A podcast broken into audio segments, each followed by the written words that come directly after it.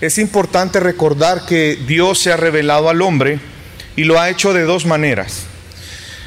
Uno, a través de la naturaleza, usted recuerda el Salmo, los cielos cuentan la gloria de Dios. También vemos en Romanos 1 que la Biblia nos dice de que Dios manifestó su poder y deidad a través de todas las cosas creadas. Y es por eso que ningún hombre tiene excusa. Dios se reveló al hombre a través de todas las cosas creadas. Cuando usted ve la naturaleza, no hay duda de que hay un Dios creador. Sin embargo, hay una segunda revelación, porque esta, esta primera revelación no es una revelación plena, es una revelación parcial, es una revelación que no nos conduce a la salvación. Pero hay una segunda revelación que doctrinalmente se le conoce como revelación especial y es precisamente la palabra de Dios. Dios trajo su palabra para que cada uno de nosotros podamos conocer a Dios, podamos saber quién es y también podamos conocer acerca de sus propósitos. Por lo tanto, la Biblia como la revelación de Dios es igual a una verdad absoluta. Pero hoy en día, en nuestra época, vemos que ya la revelación, la verdad, ya no está siendo considerada absoluta, sino que está siendo cuestionada. Hay un problema que ya no es un problema exclusivo de las universidades o de las aulas en las universidades, sino que la sociedad misma actualmente está viendo que la verdad ya no es algo estático y por eso que hoy en día se considera que no hay verdades absolutas, sino que se considera la verdad como algo dinámico, algo que puede cambiar conforme va pasando el tiempo y conforme la realidad social va cambiando, la verdad va cambiando y esa es la concepción que hoy en día se tiene acerca de la verdad, la cual se va construyendo basado en ideas racionales transmitidas por enunciados en la misma sociedad. Y es por eso que vemos cómo ha ido cambiando el concepto de la verdad, cómo ha ido cambiando el concepto de la comunicación en sí misma. Por ejemplo, hoy en día la forma de comunicación del siglo XXI ya no son las palabras, no sé si usted lo ha notado. Ahora son las imágenes. Hoy las personas se comunican de una mejor manera o comunican mensajes de una mejor manera a través de imágenes. Imágenes que pueden durar un par de segundos. Y si no, usted vea la dinámica en páginas web, por ejemplo, o vea la dinámica en las redes sociales. Aún las redes sociales van cambiando. Para aquellos que tienen eh, algún negocio o algo que publicitan en Facebook, sabrán que si un post tiene mucho texto, no se lo aprueban, porque es más visto las imágenes. Y eso obviamente tiene una consecuencia y es que si ya las personas no ven la comunicación a través de la escritura, sino más bien a través de las imágenes. Es por eso que vemos hoy en día que la sociedad está más dispuesta a ver una película que a leer un libro. Y muchos libros los están convirtiendo en películas. Y eso es un problema para los cristianos. Yo recuerdo que dando una clase de teología a unos jóvenes me decían, y no podemos hacer algo más entretenido que leer, no sé, ver algún video en YouTube alguna película. Y yo les decía, es que si tú quieres estudiar teología tenés que leer. No hay películas de la teología, lo siento. No hay videitos, porque la Biblia es la revelación especial de Dios. Dios nos dejó su, su, revelación en palabras escritas. Y hoy en día el objetivo ya no es únicamente comunicar y generar ideas, sino generar experiencias con el propósito de manipular el comportamiento de las personas, ya sea por temas políticos o temas económicos, comerciales. Y la consecuencia de esto está siendo que cada vez más hay una realidad que está siendo distorsionada, la sociedad está teniendo una realidad distorsionada.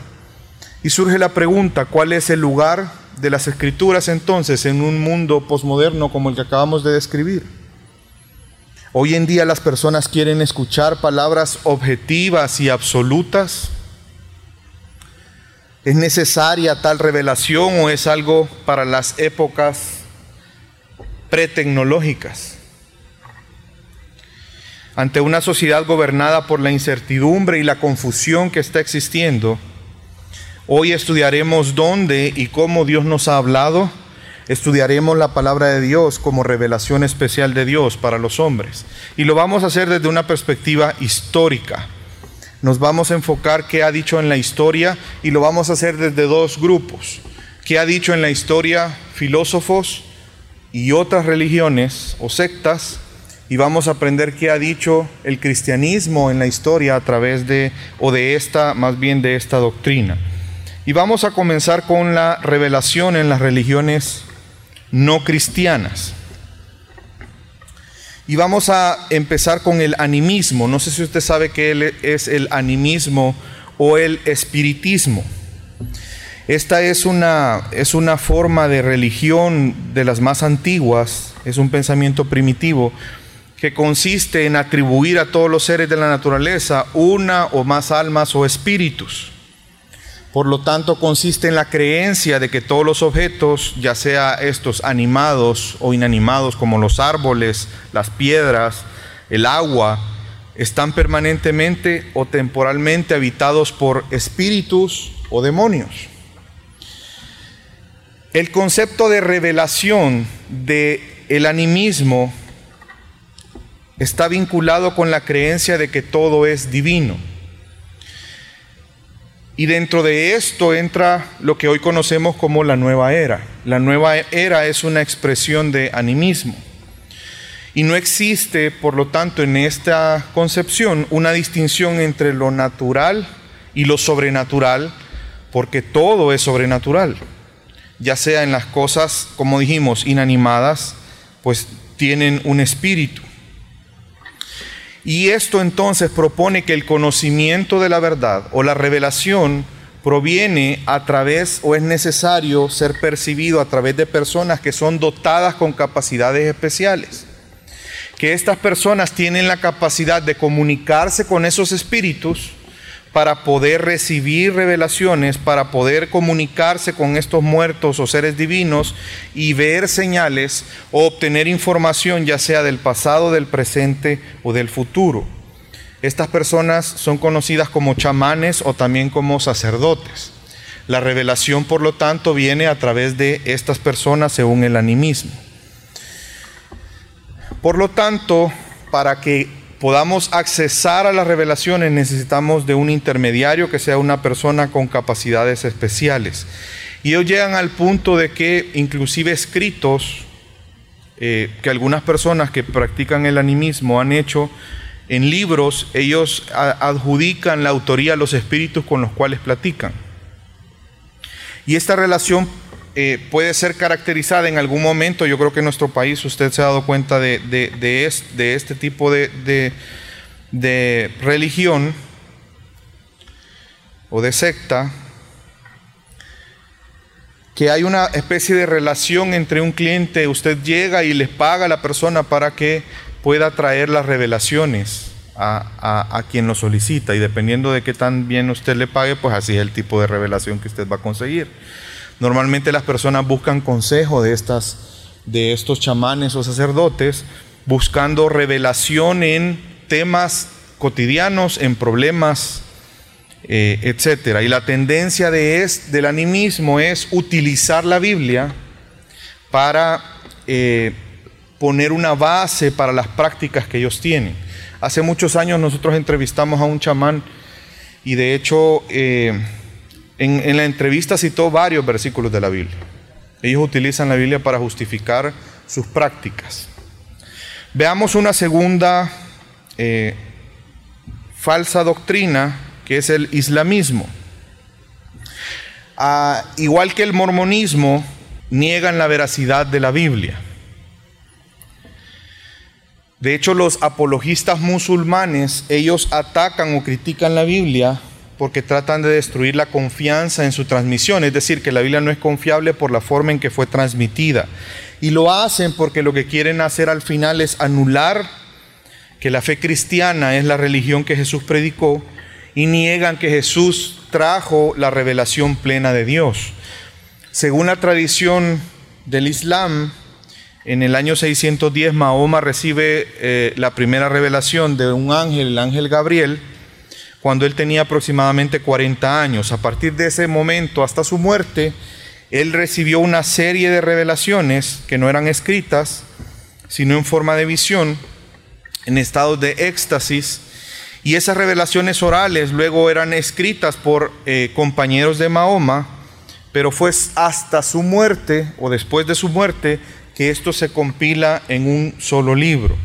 Y según la fe musulmana, el Corán es literalmente la voz de Dios y su texto ha sido preservado perfectamente y sin corrupción. Por lo tanto, para ellos la revelación final es el Corán. Sectas, veamos otras sectas. Y aquí vamos a agrupar varias sectas. Eh, la revelación para ellos, para muchas sectas, la revelación especial todavía es algo que está en proceso. Y es por eso que eh, ellos pueden aceptar la Biblia, pero dicen que no es suficiente porque la revelación todavía está en, proceso. Y es por eso que necesita ser suplementada o complementada con otros escritos, por ejemplo en los mormones, el libro del mormón, o con nuevas traducciones como los testigos de Jehová lo dicen. Normalmente estas sectas también tienen un líder, eh, como en el caso de los eh, mormones, Joseph Smith o José Smith, donde ellos constantemente están trayendo nuevas revelaciones o también ellos son los que deben de reinterpretar o interpretar las revelaciones que ya han sido dadas. Eh, y de esta manera es como las sectas se garantizan de poder modificar las doctrinas de la Biblia o introducir doctrinas que la Biblia no ampara. Y lo hacen precisamente con esos escritos adicionales o esas interpretaciones que sus líderes hacen. Eh, por ejemplo, en el caso de los mormones, eh, el fundador, eh, Joseph Smith, él, para ellos él es el primer profeta y fundador de la iglesia, y él recibió una serie de eh, revelaciones a través de un ángel, el ángel llamado Moroni. Y lo que hizo el ángel fue revelarle a Joseph Smith que todas las religiones de la tierra hasta ese momento estaban corruptas, así como todos los que participaban de las religiones estaban corruptas, y que él era un designado de Dios para poder restaurar una verdadera religión.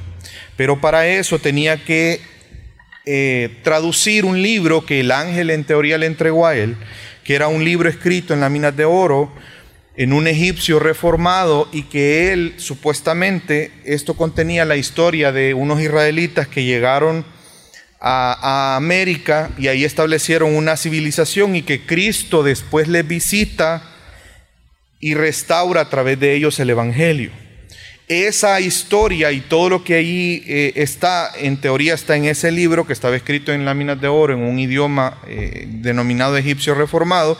Y vino Joseph Smith y tradujo o hizo la traducción de ese libro. Y es así como él lo traduce el inglés y el propósito era restaurar la verdadera religión porque la religión estaba corrupta. Y ahí es donde sale el libro del mormón no se quedó hasta ahí, sino que vinieron otras revelaciones después, inclusive así es como él establece eh, la institución de la poligamia.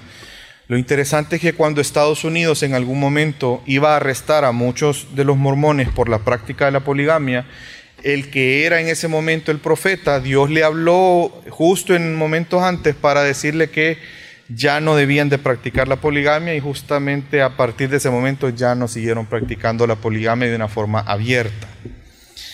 Y es por eso que nos damos cuenta que los, sucesores de Smith, siempre hay algunos de ellos que se consideran profetas y siguen hablando, o, o, Dios en teoría sigue trayendo revelación a través de ellos, y los mormones creen, por lo tanto, que el profeta habla en nombre de Dios y que todas las palabras del profeta son las palabras de Dios mismo y por lo tanto tienen que obedecerlas.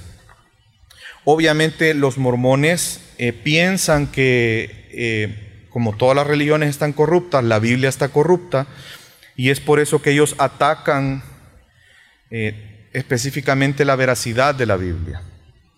Hablemos ahora de la Iglesia Católica Romana. La teología católica, con respecto a la revelación especial, eh, enseña que existen varias fuentes de revelación, es decir, la Biblia no es la única fuente de revelación. El, catolicismo ha desarrollado eh, la idea de que la revelación puede ser de varias formas y ha considerado algunos elementos esenciales y ha considerado otros elementos que no son, eh, que no pueden compaginarse con la Biblia.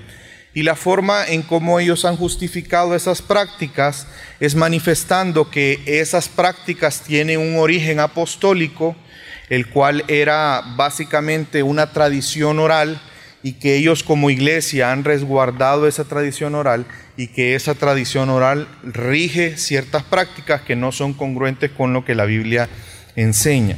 Veamos qué dice el catecismo de la Iglesia Católica al respecto.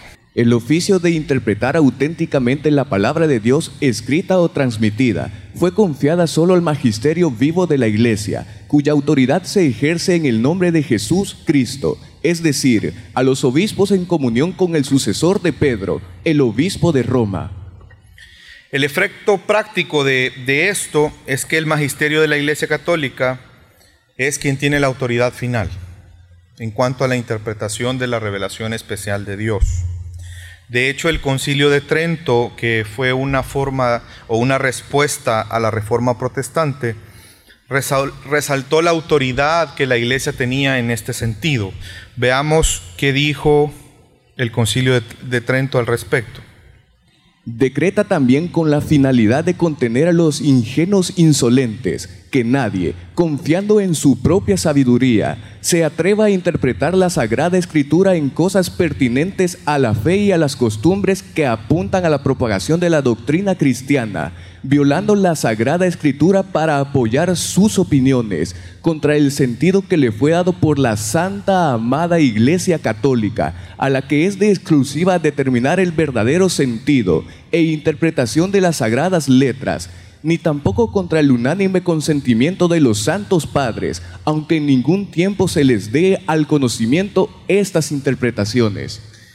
Vemos entonces que ¿quién tiene de manera exclusiva la potestad de, determinar el sentido y la interpretación de la Biblia? La iglesia misma, las autoridades eclesiales, el Papa. Y el mismo concilio impuso inclusive la obligatoriedad de someterse a la tradición oral y eso tiene implicaciones. Veamos qué dijeron al respecto. Si alguien dice que los bautizados están exentos de la observancia de todos los preceptos de la Santa Iglesia, escritos o de tradición oral, de modo que no estén obligados a observarlos al punto de no querer someterse voluntariamente a ellos, sea excomulgado. Es decir, que aquel que no se someta voluntariamente, ya sea a los preceptos escritos, que es la Biblia, o tradición oral, que es las bulas papales, pues va a ser excomulgado. Porque para ellos no solamente la Biblia es revelación especial, sino también la interpretación que hagan las autoridades y las enseñanzas que las autoridades den a los miembros de la iglesia. En el siglo 19, eh, el Concilio Vaticano I se promulgó como la doctrina oficial de la infabilidad papal, es decir, que las palabras del Papa no contienen error. Esta declaración es importante que podamos verla y por eso vamos a leer una cita un poco más extensa. Nosotros, es decir, el Papa Pío IX, adhiriendo fielmente a la tradición recibida desde el comienzo de la fe cristiana, con vistas a la gloria del divino Salvador, a la exaltación de la religión católica y a la seguridad del pueblo cristiano, con la aprobación del Sagrado Concilio, enseñamos y definimos como dogma divinamente revelado que el romano pontífice, cuando habla ex cátedra, esto es, cuando cumpliendo el oficio de pastor y maestro de todos los cristianos, en su suprema la autoridad apostólica, define una doctrina concerniente a la fe y a las costumbres, para que se admita por la Iglesia Universal, por la divina asistencia que le fue prometida por el bienaventurado Pedro, está dotado de aquella infabilidad con que el divino Redentor quiso que su iglesia, definiendo una doctrina concerniente a la fe y a las costumbres, estuviera equipada y por tanto que cuentos del romano pontífice son irreformables por sí mismos y en virtud del conocimiento de la iglesia, si alguien se atreve a que Dios le impida, contradice esta definición, sea anatema. Está claro que vemos que una declaración clara y contundente respecto a que cuando el Papa se pronuncia ex cátedra, presenta por, representan sus palabras revelación de Dios y por lo tanto no pueden ser rechazadas. Y vemos entonces que al final el Papa tiene la autoridad no solamente de interpretar, sino que sus palabras tienen el mismo nivel o para ellos representan eh, una revelación especial de Dios. Y en el entendimiento podríamos preguntar, pero ¿cómo ellos hacen para eh, poder conciliar la Biblia con algunas prácticas que obviamente no son conforme a la Biblia? Bueno, lo hacen a través del el método de interpretación que ellos utilizan. Básicamente ahí la Iglesia Católica trabaja su hermenéutica desde cuatro eh, sentidos que vamos a ver a continuación en la siguiente cita. Según una antigua tradición, podemos distinguir de los sentidos de la escritura el sentido literal y lo espiritual, siendo este último subdividido en sentido alegórico, moral tropológico y anagógico aplicación espiritual. Es decir, que para ellos hay dos sentidos y uno de los dos sentidos tiene una subdivisión. Uno es el sentido literal y el otro es el sentido espiritual. Y cuando hablamos del sentido espiritual, podemos subdividirlo en sentido alegórico, que ahí es donde mete muchas interpretaciones que no casan con la Biblia, o un aspecto moral o anagógico, que es una aplicación espiritual de algo que la Biblia dice. Y esta forma de interpretación es lo que le permite a la iglesia poder establecer bases de varias enseñanzas que al hacer una exégesis normal del texto no tendrían cabida en la iglesia. Además de estas actitudes de la iglesia católica, muchos creen que la revelación especial también continúa mediante eh, apariciones, por ejemplo, de María y de otros santos. Que apariciones que esos santos hagan, si ellos dicen alguna cosa, ellos interpretan como que eso es palabra de Dios, que es una revelación especial de Dios. Vamos a continuar con el escepticismo iluminista y el liberalismo moderno. Dos grandes expositores, eh, David Hume y Emmanuel Kant, que son los que se conocen como herederos del iluminismo, y algunos teólogos liberales han negado la posibilidad y la necesidad de una revelación especial. Negaron no solamente que sea posible, sino que además negaron que sea algo necesario. Eh, David Hume atacó mucho eh, los milagros y de hecho muchos de sus escritos varios teólogos del siglo XVIII los tomaron en cuenta y ellos consideraban que la Biblia debería de ser desmitificada, es decir, quitar todos los mitos que la Biblia tiene y dentro de esos mitos están eh, temas como milagros, profecías y otros aspectos más. Y ellos desarrollaron algunos argumentos para decir que eh, no debería de ser considerado palabra de Dios y poner en duda la veracidad de la Biblia. Quiero que veamos la siguiente cita. Según Hume, Toda experiencia humana muestra que las leyes de la naturaleza son absolutas y inviolables. Por lo tanto, no podemos creer en las historias de milagros. Por eso, por definición, es imposible. Uno de los argumentos es, bueno, las leyes naturales son invariables, ¿verdad? Por lo tanto, si son invariables, es imposible que existan milagros. Y algunos teólogos y filósofos del siglo XIX y el siglo XX, influenciados por estos este argumento y otros más, eh, han llegado a pensar que la Biblia está llena de mentiras o de mitologías y negaron la existencia de una revelación especial, es decir, Dios manifestándose, y negaron además la inspiración, es decir, que Dios no fue quien dio las escrituras. Y al negar la existencia de Dios, negaron la posibilidad, por lo tanto, que exista un conocimiento relacional de Dios y que existan presupuestos acerca de Dios. Kant y los liberales, teólogos liberales, afirmaron que Dios no puede ser conocido en sí mismo. El lenguaje humano no puede describir racionalmente eh, a Dios. Por lo tanto, no hay presuposiciones racionales para creer en Dios. Y también ellos dijeron que no hay una revelación especial, sino más bien que la forma en que debemos conocer la verdad no es a través de la palabra de Dios, sino es a través de estudio científico y filosófico, y ese debería de ser el método para el conocimiento de la verdad y para la creación de esas presuposiciones racionales que construyen la verdad. ¿Cómo influyó esto en la teología? Bueno, eh, le voy a dar un par de ejemplos rápidos. Eh, a raíz de estas corrientes, tanto filosóficas como teológicas, se puso en duda que el Pentateuco fuera de autoría de Moisés. Y de hecho surge una teoría que eh, el Pentateuco es una recopilación de escritos datados en diferentes épocas y que no fue Moisés quien escribió el Pentateuco.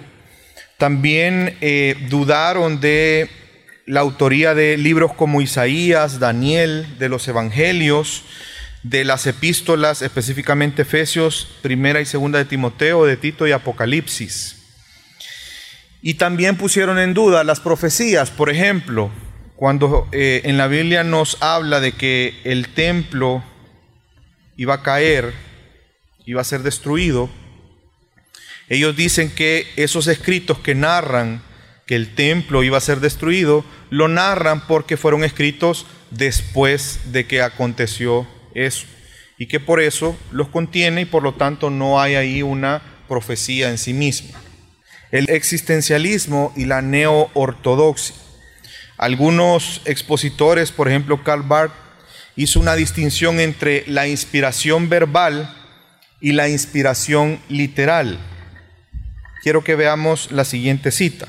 La inspiración verbal sería teológicamente irrenunciable a medida que la escritura testimonía a Cristo el verbo divino, la inspiración literal, sin embargo, debería ser rechazada como intento de dar una garantía milagrosa para el testimonio de la escritura. ¿Qué quiere decir esto? Básicamente lo que dice Karl Barth es que la escritura es una producción humana y que puede ser considerada como objetiva solo si es revelada, escrita y predicada bajo la eh, guía del Espíritu Santo. De lo contrario, no es revelación de Dios. Vemos que Bronner también hizo algunas aportaciones en este sentido y veamos la siguiente cita. Emil Brunner afirmó que lo que es revelado es una persona. Alegó que a través de revelaciones falibles, sueños, profetas, la escritura, la persona de Cristo Jesús es encontrada y revelada. Lo que él dice es que no fue Dios quien inspiró, no son las palabras de Dios, sino que son los hombres a través de sus, sueños, a través de lo que ellos escribieron, a través de profecías, los que dieron a conocer a Cristo y manifestaron, pero que no es Dios quien los inspiró a ellos para escribir lo que escribieron sino más bien como una experiencia, conocimiento personal de los hombres. Otro expositor en esta, en, en esta corriente es Bullman. Veamos qué decía Bullman. No se puede utilizar luz eléctrica y aparato de radio en casos de enfermedad emplear modernos medios médicos y clínicos y simultáneamente creer en el mundo de los espíritus y de los milagros del Nuevo, el Testamento. Básicamente él decía que o negaba completamente una experiencia personal con Dios, que no podíamos eh, creer que la Biblia es un libro infalible, sino más bien es mitológico, que no es eh, inspirado por Dios. Veamos ahora qué nos dice la revelación especial vista desde una perspectiva del cristianismo. Y vamos a comenzar por los padres de la iglesia. Cuando nosotros vemos eh, la iglesia primitiva, siempre consideró eh, la Biblia como inspirada por Dios y muchas veces fue utilizada para dar respuesta a herejías como los gnósticos y otras sectas y ellos siempre se sometieron a la autoridad de, la, de los libros bíblicos como una autoridad final. Ellos apelaron a la tradición entregada por los apóstoles, eh, que es la composición de los libros que hoy eh, vemos como el Nuevo Testamento, y ellos entendieron todo el tiempo que la naturaleza de esos escritos era inspirado por Dios y por lo tanto eso garantiza una plena veracidad para nosotros, por, por cuanto obviamente Dios no se equivoca. Creían eh, fuertemente en la infabilidad de las escrituras, por lo tanto no podía tener ningún o no contiene ningún error, y creían en la doctrina de la inerrancia de las escrituras, y esa era la base para la iglesia primitiva con respecto a la Biblia. Veamos algunas palabras de algunos eh, exponentes. Vamos a comenzar con Justino de Roma. ¿Qué dijo él? Presentaba citas del Nuevo Testamento como autoritarias, usando está escrito, y llamaba los cuatro evangelios de memoria de los apóstoles. Él también mencionó hechos y muchas de las epístolas paulinas. Irineo de León, que también era otro padre de la iglesia, él consideraba eh, las escrituras o las escrituras de los apóstoles como él le llamó como un nuevo testamento en paralelo al Antiguo Testamento y de hecho eh, a partir de ahí se empezó a generalizar el uso de el término Nuevo Testamento para referirse a todos los escritos de los apóstoles. Veamos algunas citas de Agustín de Hipona. Él decía que las escrituras eran sagradas y eran absolutamente verídicas, pero también eh, mencionaba otras cosas al referirse a la palabra de Dios. Dios instituyó también la escritura llamada canónica e investida de la más alta autoridad. En ella creemos acerca de todo lo que conviene no ignorar y que somos incapaces de conocer por nosotros mismos. Veamos la siguiente cita también. Aprendí a reverenciar únicamente a aquellos libros a los que llamo canónicos. Creo, por lo tanto, con mucha firmeza que ninguno de los autores de estos libros cometió ningún tipo de error en sus escritos.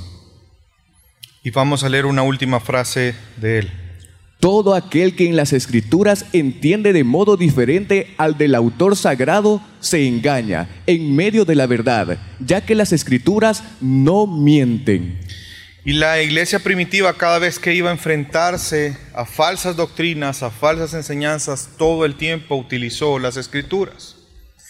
Y un ejemplo de eso es Irineo, quien eh, hablando en contra de los gnósticos dijo lo siguiente. Denuncio que los gnósticos se jactaban de tener conocimientos mejores y más abundantes que los demás. Dijo también que ellos añadían a sus palabras otras dignas de fe, como las del Señor o las palabras de los apóstoles, para que sus fantasías no se presentaran sin fundamento. Y es que ellos, eh, a diferencia de los gnósticos, porque habían tradición oral tanto en los gnósticos como en la iglesia, a diferencia de los gnósticos, la iglesia siempre confió en la tradición oral de los apóstoles. Recuerde que el Nuevo Testamento comenzó a escribirse eh, el, el libro que se escribió más pronto fue 70 años después de la muerte de Cristo. Durante ese periodo donde no hubo escritura, la tradición oral de los apóstoles estaba presente. Y a diferencia de los gnósticos, la tradición oral de los apóstoles en los cual la iglesia basó sus enseñanzas eran públicas y abiertas. Y es que esa tradición oral no es que fueran diferentes a las escrituras, sino más bien que eran eh, enunciados que tenían contenidos fijos, doctrinales, fuertes. Y obviamente luego Dios llevó a, a los apóstoles a el Espíritu Santo los inspiró para que pudieran escribir lo que conocemos hoy como el Nuevo Testamento. Sin embargo, durante todo este tiempo, la iglesia primitiva siempre confió en las enseñanzas de los apóstoles y de hecho es un ministerio que Dios le dio a los apóstoles. Eh, el poder traer eh, la revelación especial a través de la inspiración que Dios les dio a ellos. Es un, es un ministerio específico y exclusivo en aquel momento. Por eso nosotros no creemos que hoy en día hay apóstoles, porque la función apostólica ya terminó. Si nosotros creemos que hay apóstoles, lo que estamos creyendo es que la revelación especial no ha cesado y que sigue estando vigente para nosotros. Veamos, por ejemplo, Pedro afirmó que las cartas de Pablo eran escritura o eran palabra de Dios y lo hizo en 2 de Pedro, capítulo 3, versículo 15 al 16. Y tened entendimiento que la paciencia de nuestro Señor es para salvación, como también nuestro amado hermano Pablo, según la sabiduría que le ha sido dada, os ha escrito casi en todas sus epístolas, hablando en ellas de estas cosas, entre las cuales hay algunas difíciles de entender, las cuales los indoctos e inconstantes tuercen, como también las otras escrituras, para su propia perdición. Vemos cómo está comparando las epístolas de Pablo con el resto de las escrituras. Y es que hay algo que tenemos que aclarar y ser muy enfáticos. Los libros del Nuevo Testamento no poseen autoridad porque la iglesia los haya incluido en una lista de un canon específico. El canon es la lista de los libros que conocemos en el Nuevo Testamento. Si no es por el contrario, la iglesia incluyó esos libros en el canon porque fueron inspirados por Dios, porque reconocían el valor innato, porque había autoridad apostólica en ellos. Y de hecho ya vamos a hablar un poco acerca de esos criterios de los cuales se utilizaron para establecer el canon. Hay personas que dudan de la veracidad del Nuevo Testamento porque dicen, ¿qué garantía tenemos que los libros que están en el Nuevo Testamento son libros inspirados? Jesús no habló de ellos, obviamente. En el Antiguo Testamento vemos a Jesús citando el Antiguo Testamento. Pero ¿cómo podemos saber que el Nuevo Testamento, los libros que están contenidos en la Biblia, son revelación especial para nosotros? Bueno, hay criterios que fueron utilizados para, de forma gradual, establecer ese canon y se fijaron esos criterios. El primero de ellos es la apostolicidad de los libros, es decir, si estos libros tienen o se comprobó que el libro era de autoría de los apóstoles o al menos tenían un soporte de la autoridad de un apóstol. Durante mucho tiempo hubieron algunos libros que estuvieron en, discusión de la iglesia para ver si eran incluidos en el canon y precisamente por no contar con esta característica no fueron incluidos. Por ejemplo, la Didache, eh, el libro que se llama El Pastor de Hermes y Apocalipsis de Pedro fueron libros que fueron dejados afuera del canon por no cumplir con este requisito. Un segundo requisito es el reconocimiento de la autoridad de ese libro por parte de la iglesia. Y quiero aclarar, la formación del canon no es que un día se sentó alguien a decir, bueno, estos libros son los libros autoritativos y esta es nuestra Biblia, sino es un proceso que llevó un cierto tiempo y que obviamente Dios dirigió en ese proceso de igual manera. Y el tercer criterio es la armonía que los libros tienen con toda la Biblia. ¿Por qué nosotros no creemos en los libros que llamamos apócrifos? Si usted sabía que la Biblia católica tiene más libros que, los, que nuestra Biblia. Pues precisamente porque no cumple con estos criterios. Algunos aspectos de esos libros apócrifos son contradictorios con lo que la palabra de Dios dice. Por ejemplo, en algunos de esos libros hay, usted ve eh, culto a muertos y ve un montón de cosas que no son, eh, no pueden compaginarse con lo que la Escritura nos enseña. Y esos tres criterios fueron utilizados para establecer el canon del Nuevo Testamento, los 27 libros que actualmente tenemos, y hubo un proceso para eso. Pero quiero citar a Jacob Van Bruggen, eh, quien, hizo, quien hace un comentario a, a nuestro parecer muy acertado respecto a este punto. Aunque se sugiere de muchos lados que la iglesia misma haya formado el canon, eso no es históricamente correcto. El canon del Antiguo Testamento, así como está impreso, sin los libros apócrifos, ya existía en la época de Jesús, pero nadie puede indicar cuándo este canon habría sido adoptado. La misma cosa vale para el canon del Nuevo Testamento. En muchos libros se puede leer que fue aprobado definitivamente solo en el concilio de Cartago en 397. Sin embargo, si vamos a consultar las actas de este concilio, verificaremos que solo un artículo, 47, trata de los textos bíblicos. Al principio se dice, hubo unanimidad también en este punto Fuera de los textos canónicos no se puede leer nada en la iglesia con el nombre de las escrituras sagradas. Lo que está haciendo referencia Van Bruggen es que si nosotros ponemos en duda la veracidad del Nuevo Testamento por el proceso de canonicidad, o es decir, el proceso por el cual se establecieron los 27 libros, entonces tendríamos que dudar de igual manera del Antiguo Testamento porque no se sabe en qué momento se compilaron todos los libros del Antiguo Testamento para formar lo que conocemos ahora como el Antiguo Testamento. Por lo tanto, el proceso de canonicidad no debe en ningún momento de hacernos dudar de la infabilidad y de la revelación especial de Dios a través de su palabra. Vamos a saltarnos a otro periodo de la historia y es a los reformadores y a la tradición evangélica. Vemos que por el contexto obviamente de la reforma surge la consigna, una de las consignas más importantes de las cuales Lutero retomó, porque no es que él la propuso, simplemente la retomó, es aquella eh, denominada la sola escritura. Es recuperar la autoridad de las escrituras como infalibles, como inspiradas por Dios y como autoritativas para la iglesia.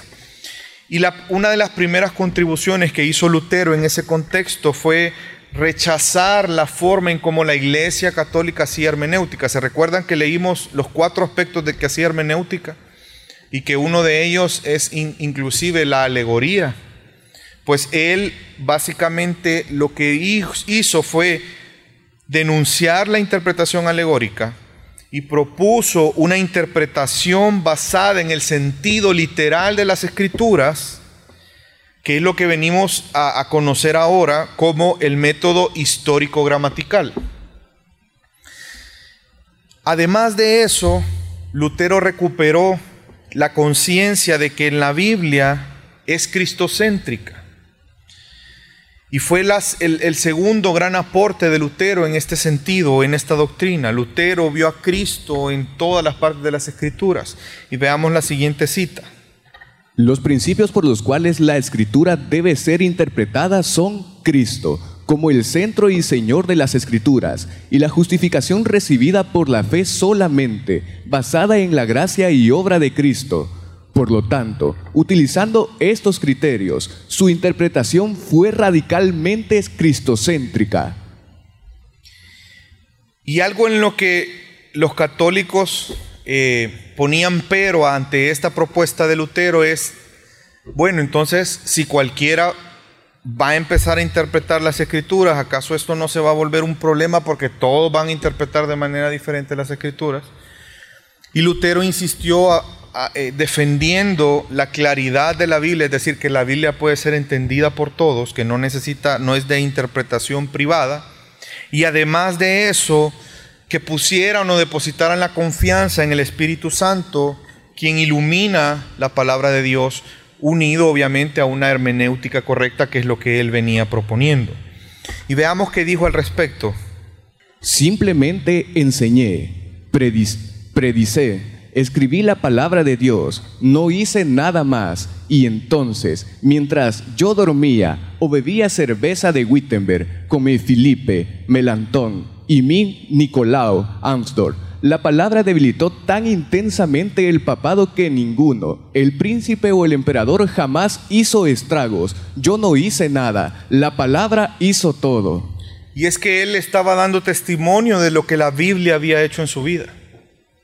Y él era un creyente ferviente en ese sentido porque el estudiar la escritura de una manera correcta había transformado la mente de Lutero. Y eso es lo que él estaba llamando a la iglesia a recuperar la autoridad de las escrituras. Lutero enseñó la escritura y vemos que la mitad de sus obras son exposiciones de, libros de la escritura. Y como dice Sproul respecto a este proceso de Lutero, quiero que leamos lo que Sproul nos dice. Para Lutero la sola escritura era inseparablemente relacionada con la inerancia que sólo las escrituras poseían. Fue porque los papas podían errar e incluso errar y los concilios igualmente erraban, que Lutero vino a reconocer la supremacía de la escritura. Lutero no despreciaba la autoridad de la iglesia, ni repudiaba los concilios eclesiásticos como siendo destituidos de valor. Su alabanza del concilio de Nicea es digno de mención Lutero y los reformadores no quisieron decir por sola escritura que la Biblia es la única autoridad en la iglesia. Por el contrario, querían decir que la Biblia es la única autoridad infalible dentro de la iglesia. Es decir, que Lutero no estaba queriendo eh, desvirtuar la autoridad que Dios ha delegado a la iglesia, sino más bien la superioridad que tiene la Biblia sobre la autoridad de la iglesia. Y eso es lo que él estaba llamando a que se recuperara. Vemos que también Calvino creía que la palabra de Dios era inspirada, que era revelada por Dios en un lenguaje en que todos los seres humanos podíamos comprender, pero que también era confirmada por el testimonio interno en cada creyente a través de la obra del Espíritu Santo, y que la función principal de esta palabra es reconocer, que nosotros reconozcamos que necesitamos a Dios, no a nosotros mismos, y que eso nos lleve a buscar y glorificar a Dios. La teoría de Calvino fue elaborada con respecto a la teoría de la revelación especial en dos áreas. Primero, la objetividad de la revelación divina en las escrituras y segundo, como lo mencionaba antes, el testimonio del Espíritu Santo en el creyente. Luego vamos a ver el movimiento puritano, que de hecho es el movimiento que llega a Estados Unidos, que surge en Inglaterra a mediados del siglo XVI, y que de ahí surge, por ejemplo, la confesión de fe de Westminster, y quiero que veamos qué ellos dicen con respecto a esta doctrina.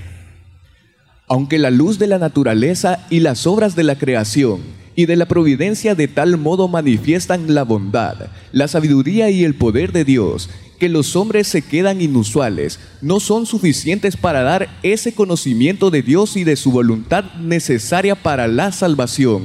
Por eso fue el Señor servido en diversos tiempos y diferentes modos, revelarse y declarar a su iglesia aquella su voluntad, y después, para una mejor preservación y propagación de la verdad, para el más seguro establecimiento y confort de la iglesia contra la corrupción de la carne y la maldad de Satanás y del mundo.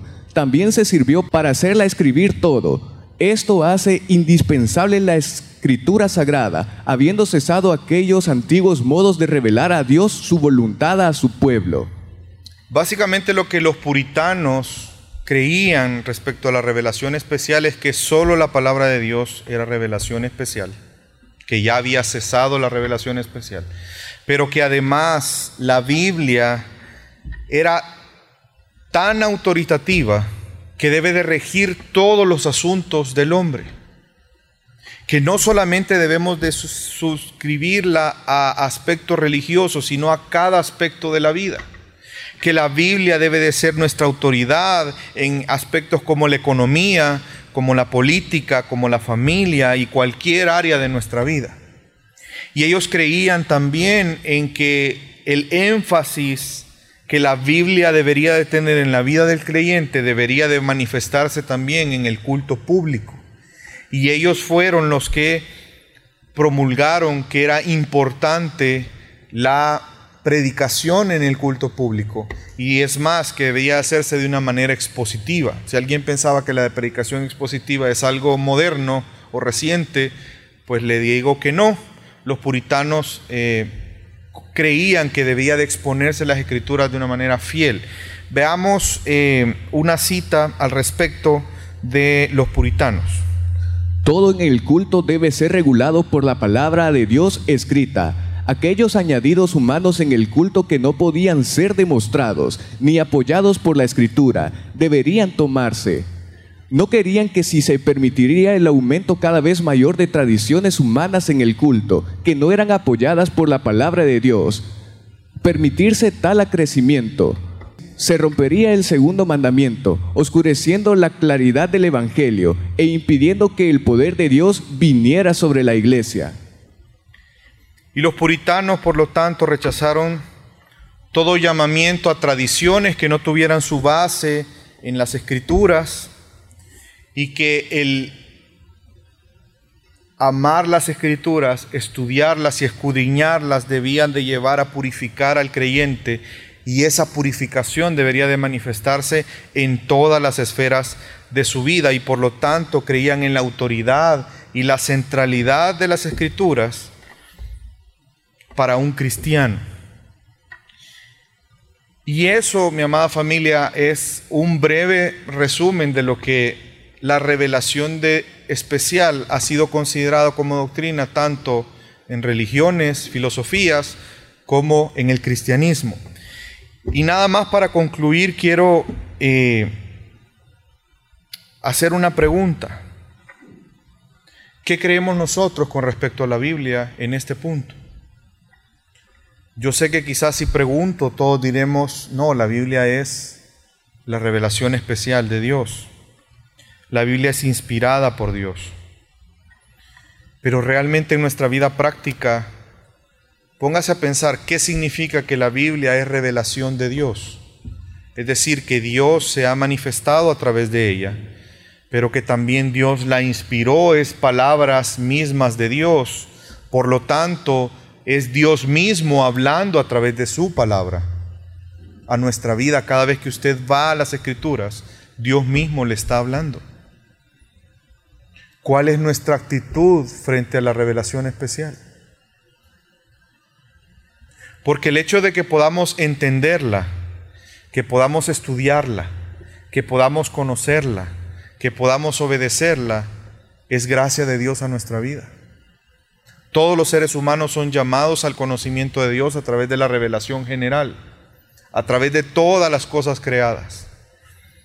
Pero el conocer a Dios es una manifestación de su amor y su gracia para con nosotros qué tan importante es para nosotros su palabra. En nuestro día a día, ¿qué significa la palabra de Dios? Estamos constantemente yendo a las escrituras para reformar nuestra vida, para transformar nuestros pensamientos a la verdad de la palabra, para tomar decisiones conforme a ella. Escudriñamos las escrituras buscando a Cristo cada día en nuestra vida sabiendo que solamente en Él vamos a encontrar vida eterna. Aun cuando hoy en la iglesia pareciera ser que la doctrina de la revelación especial está clara, pero parece más bien un concepto olvidado que no tiene ninguna practicidad para nosotros hoy. Y yo quiero recordarle un pasaje que estoy seguro que Muchos de nosotros quizás lo sabemos de memoria. Pero realmente le pido que en este momento reflexione si usted es consciente de esta verdad en su día a día. Si somos conscientes de esta verdad al momento de educar a nuestros hijos, si somos conscientes de esta verdad al momento de relacionarnos con otros, de llevar nuestro matrimonio y de regir todo lo que pasa en nuestra vida. Y es lo que dice la Biblia en 2 Timoteo, capítulo 3, versículo 15 y 16 y que desde la niñez has sabido las sagradas escrituras, las cuales te pueden hacer sabio para la salvación por la fe, que es en Cristo Jesús. Toda la escritura es inspirada por Dios y útil para enseñar, para redarguir, para corregir, para instruir en justicia, a fin de que el hombre de Dios sea perfecto, enteramente preparado para toda buena obra. Solo las sagradas escrituras pueden hacernos sabios para la salvación por la fe en Cristo Jesús. Y solo por las escrituras, las cuales son inspiradas por Dios, podemos corregir, enseñar, redarguir, instruir, no solamente en nuestra propia vida, sino a otros, para que cada uno de nosotros sea hombres y mujeres de Dios maduros, preparados para toda buena obra. Mi amada familia, si queremos glorificar a Dios, si queremos crecer espiritualmente, si queremos santificarnos, solamente su palabra, sola escritura. Le pido que me acompañe, vamos a orar.